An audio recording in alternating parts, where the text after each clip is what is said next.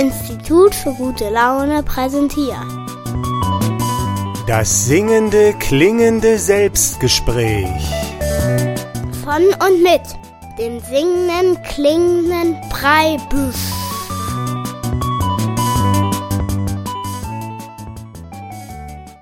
Heute, warum die Dinosaurier wirklich ausstarben. Die Schmetterlingstheorie von Thomas Preibisch. Warum die Dinosaurier wirklich ausstarben.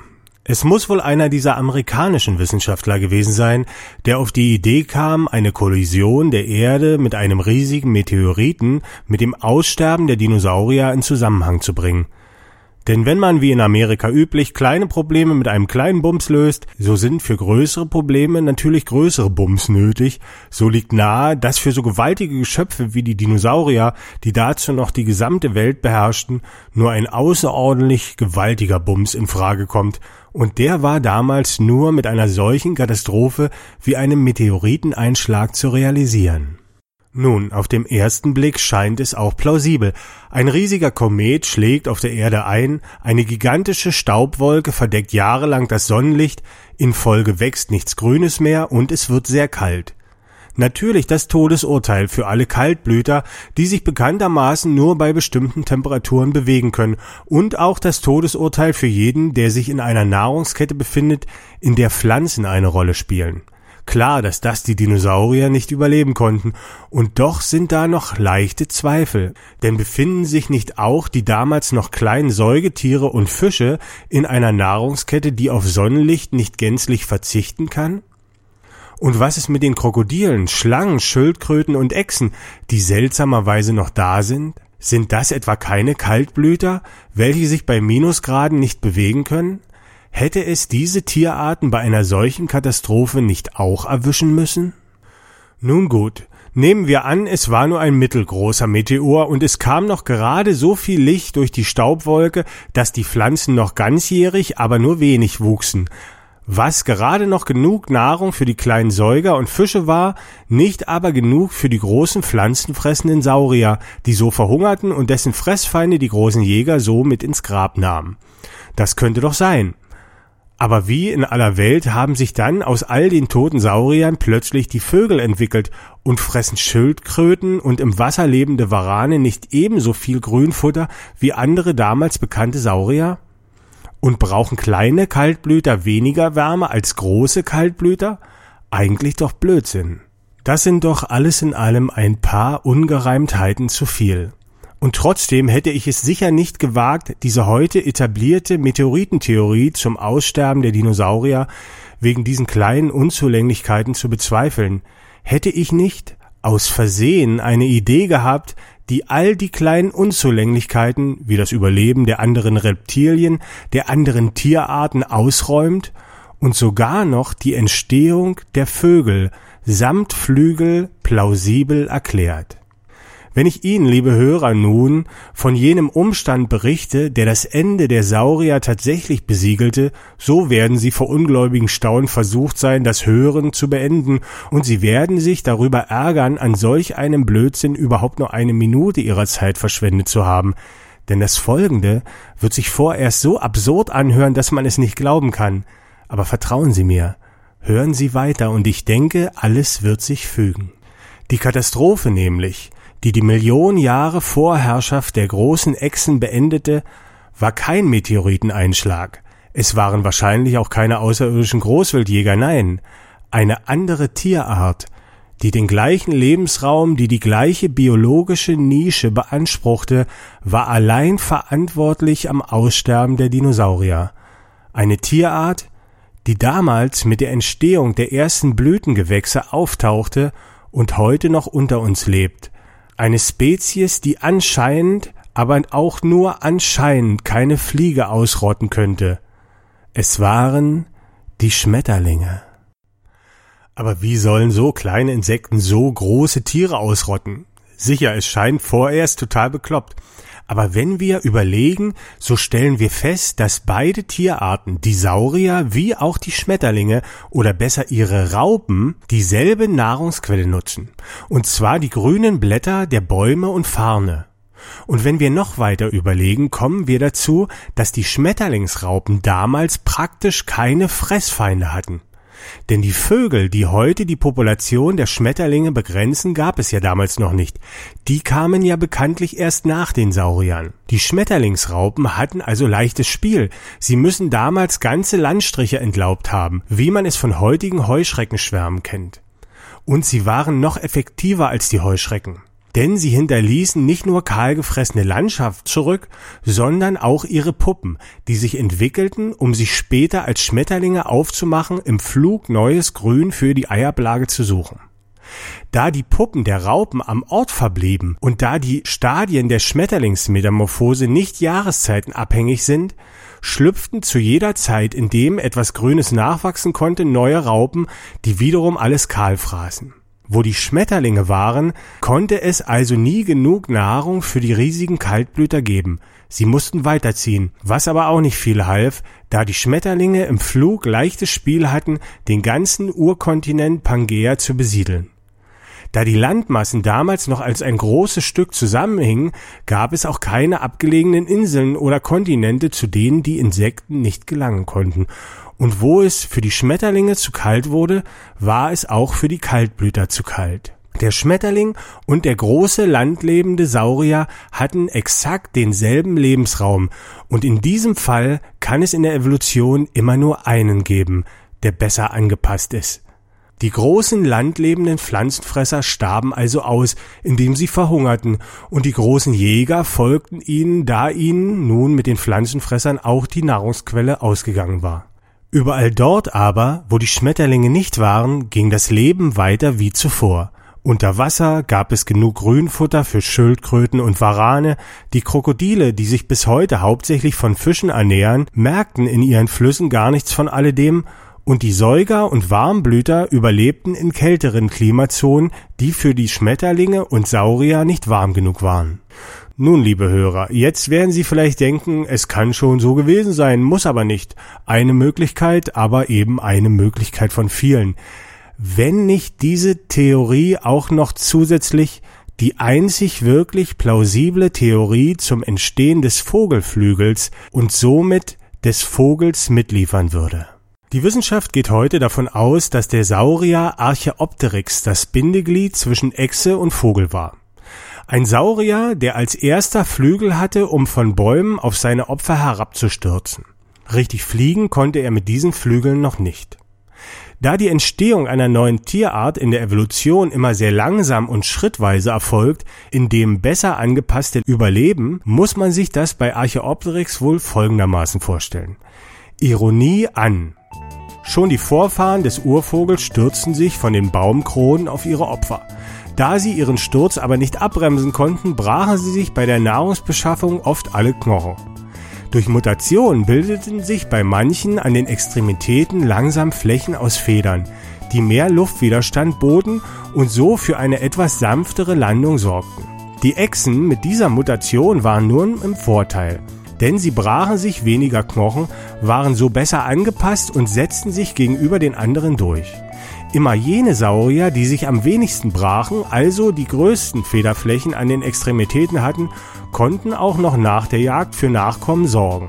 Sie vererbten ihre Gene weiter und so entstand mit der Zeit ein vogelähnlicher Saurier mit großen Flügeln, der sich bei der Jagd gar keine Knochen mehr brach. Ironie aus. Eine sehr lustige Theorie finde ich, wohlgemerkt nicht meine Theorie, sondern eine Herleitung der Theorie der Wissenschaft zur Entstehung des Vogels aus dem Saurier. Und diese Theorie klingt noch obskurer, verbindet man sie mit der Meteoriteneinschlagstheorie, denn demnach sind alle Vorfahren von Archaeopteryx bei der Einschlagskatastrophe ausgestorben. So, Schluss jetzt. Machen wir uns nicht weiter lustig, kommen wir zurück zu unserer Schmetterlingstheorie und schauen mal, ob diese die Entstehung des Vogelflügels besser erklären kann. Niemand bezweifelt, dass es Archaeopteryx gegeben hat und dass er sich mit seinen Flügeln auf seine Opfer stürzte. Wohl bezweifelt wird hier aber, dass er das Bindeglied zwischen Saurier und Vogel ist. Vielmehr ist er, nach der hier geäußerten Schmetterlingstheorie, lediglich ein Nachfahre eines anderen Tieres, das gleich beschrieben wird. Denken wir uns nun zurück in die Zeit, als die Wälder kahl gefressen waren und die Bäume voller Raupen und Schmetterlingspuppen hingen. Hier war nun trotz des Aussterbens der großen Echsen ein reges Treiben zu beobachten, denn neben den Schildkröten, Krokodilen, Waranen und den Tieren, die nichts mit dem Lebensraum der Schmetterlinge zu tun hatten, hatte noch eine Tierart überlebt, und zwar die kleinen Saurier.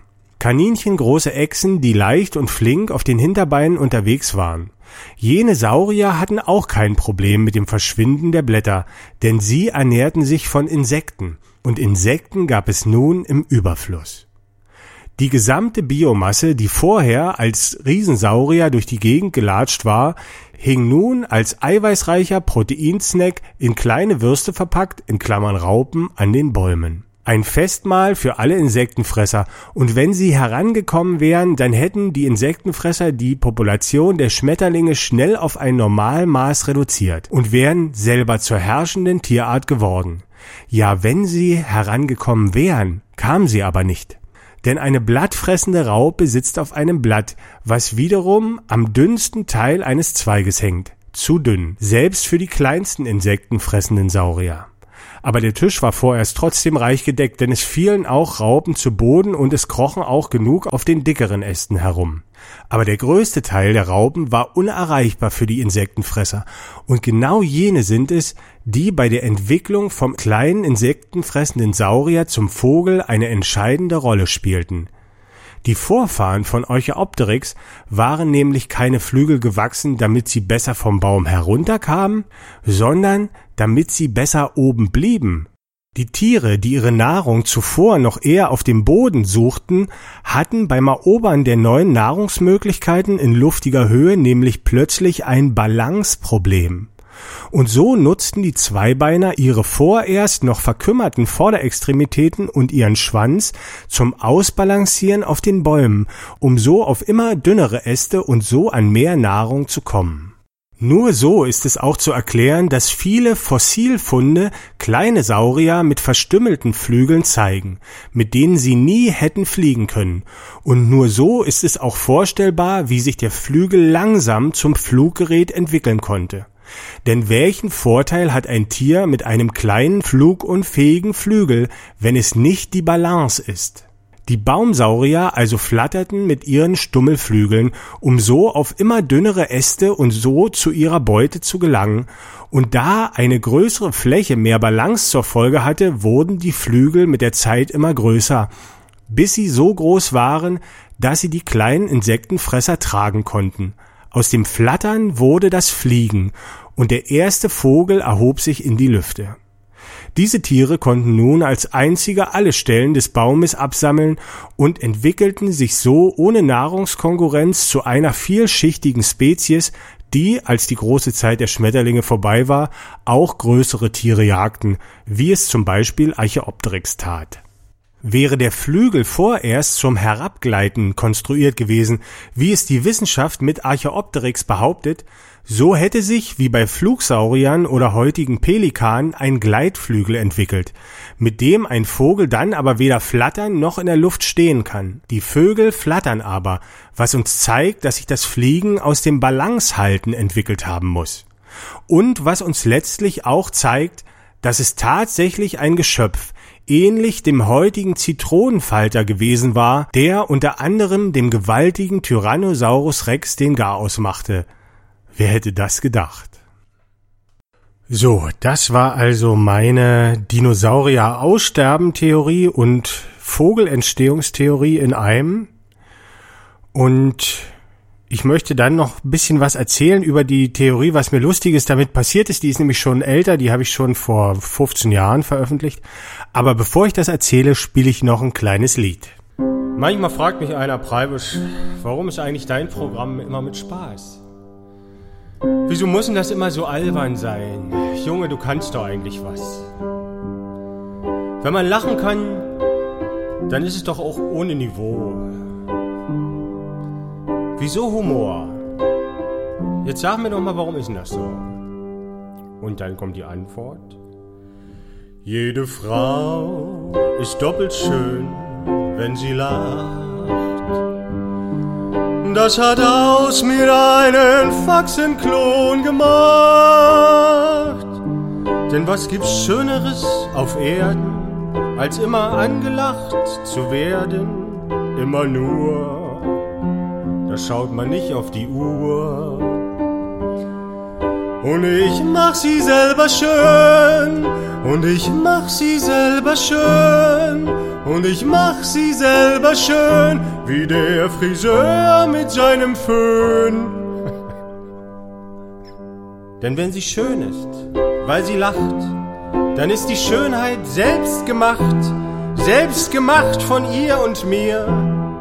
Ihr Lächeln ist der Dank dafür.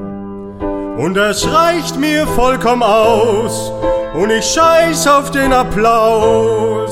Wenn nur eine lächelt oder lacht, da sag ich zu mir selber, Breibisch, das hast du wieder gut gemacht.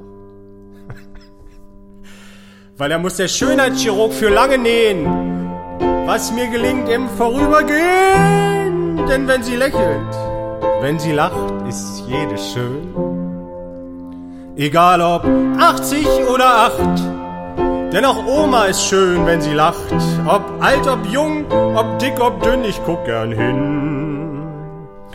Eigentlich bin ich sonst eher seriös. Aber Schönheit, die macht mich nervös. Aus dem Mann, da wird ein Tor.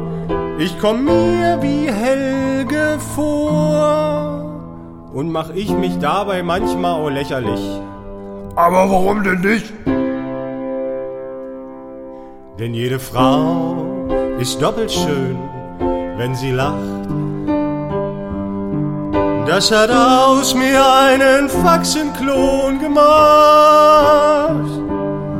Denn was gibt's Schöneres auf Erden, als immer angelacht zu werden?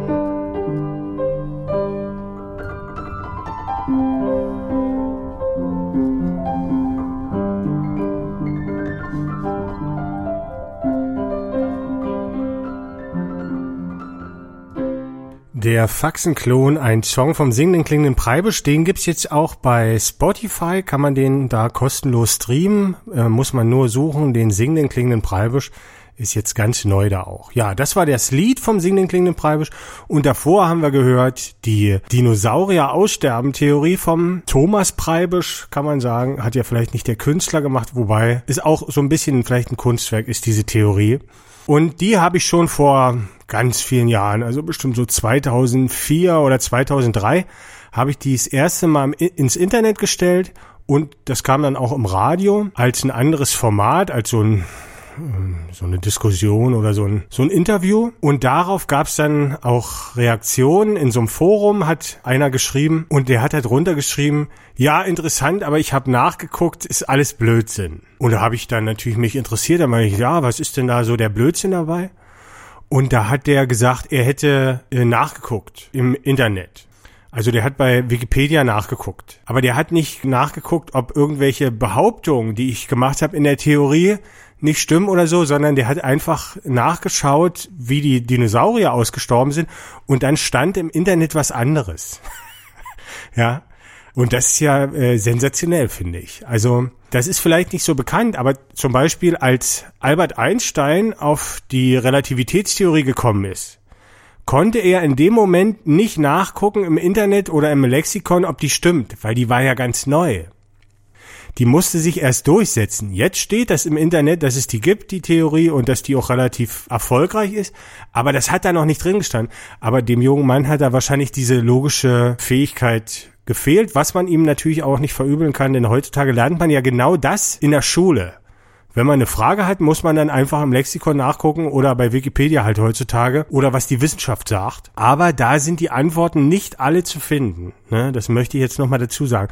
Falls die Wissenschaft eine falsche Theorie hat zu irgendwas, ne, dann kann das da noch nicht drinstehen. Also bis 1900, bis zu dem Jahr 1900 standen in allen Ausführungen der Wissenschaft, dass Fliegen niemals möglich ist. Ne? Wenn die Gebrüder Reit auf die Idee gekommen wären, wir bauen uns ein Flugzeug und die hätten dann, genau wie der junge Mann, einfach nachgeschlagen, ob das geht, dann hätte er dann gestanden, Fliegen für den Menschen geht nicht. Punkt. Ja, aber wenn man natürlich was Neues hat, das dann dazukommt, aber das hat ihm gefehlt. Man kann natürlich diese Theorie diskutieren und vielleicht diskutiert das auch jemand mit mir, das würde mich freuen. Man kann zum Beispiel überprüfen, da wurde ja behauptet, dass die Blütengewächse und mit ihnen die Schmetterlinge zur gleichen Zeit auftauchten, als die Dinosaurier ausgestorben sind. Ne, das ist hier einfach behauptet worden. Das kann man zum Beispiel nachgucken. Und wenn das nicht hinhaut von der Zeit her, wenn es die Schmetterlinge schon ganz lange gab und die parallel zu den Sauriern existiert haben, dann wäre das zum Beispiel ein Argument gegen diese Theorie und dann kann man sagen, das ist Blödsinn. Aber man kann nicht einfach bei Wikipedia nachgucken. Ja, vielleicht überlegst du dir noch was. Ich will noch ein bisschen was zur Meteoriteneinschlagstheorie erzählen, die heute so gut wie widerlegt ist, muss man sagen, wenn man sich genau damit beschäftigt. Aber vorher spiele ich noch ein kleines Lied.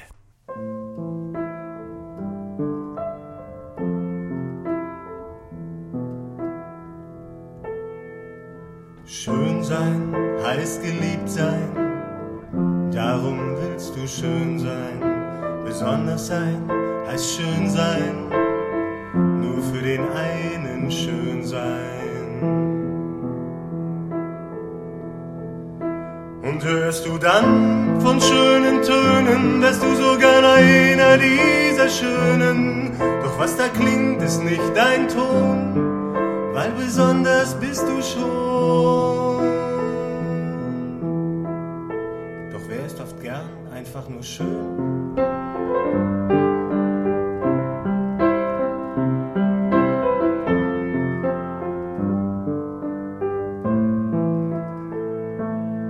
Singst du von Zeit zu Zeit die Töne anderer, bekommst du Streit.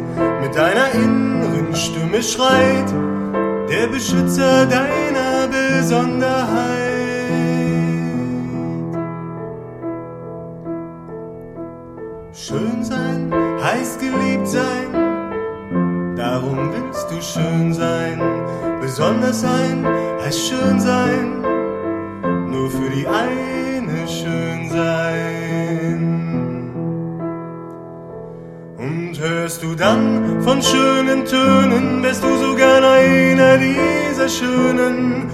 Was da klingt, ist nicht dein Ton, besonders bist du selber schon.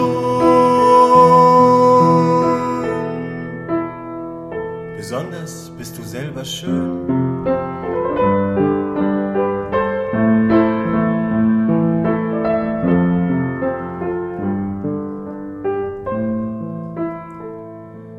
deinen Ton laut in die Welt, das finden kann, dem er gefällt, auch wenn es weh tut, ihn zu singen.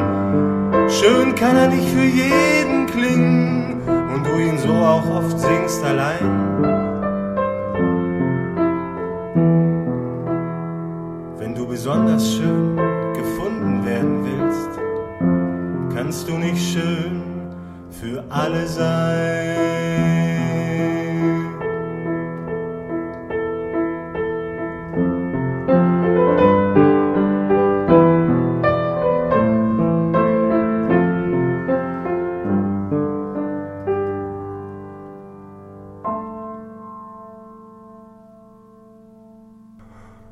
Schönsein vom singenden klingenden Preibisch. Das Lied habe ich damals geschrieben, da habe ich irgendwie ein Interview im Fernsehen gesehen mit Roger Willemsen und der hat den Satz gesagt, Schönsein heißt geliebt sein. Und der sah dabei auch aus, als ob ihm das ganz wichtig ist, diesen Satz zu sagen. Der wird sicherlich auch nicht von ihm sein.